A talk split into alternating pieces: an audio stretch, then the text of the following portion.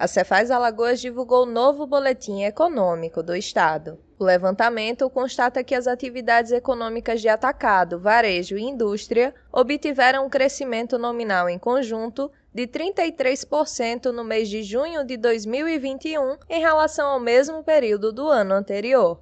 A Cefaz analisou os documentos fiscais eletrônicos emitidos no período, avaliando os efeitos das medidas de regulação das atividades econômicas durante a pandemia. Os destaques do mês ficaram para o segmento industrial e para o varejo no setor de veículos e combustíveis.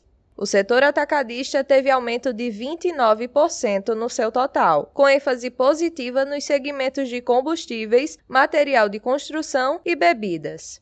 Com crescimento de 33%, o varejo apresentou índices positivos em todas as suas atividades. Nos valores mais significativos de emissões se destacaram o comércio de veículos, combustíveis, medicamentos e hipermercados.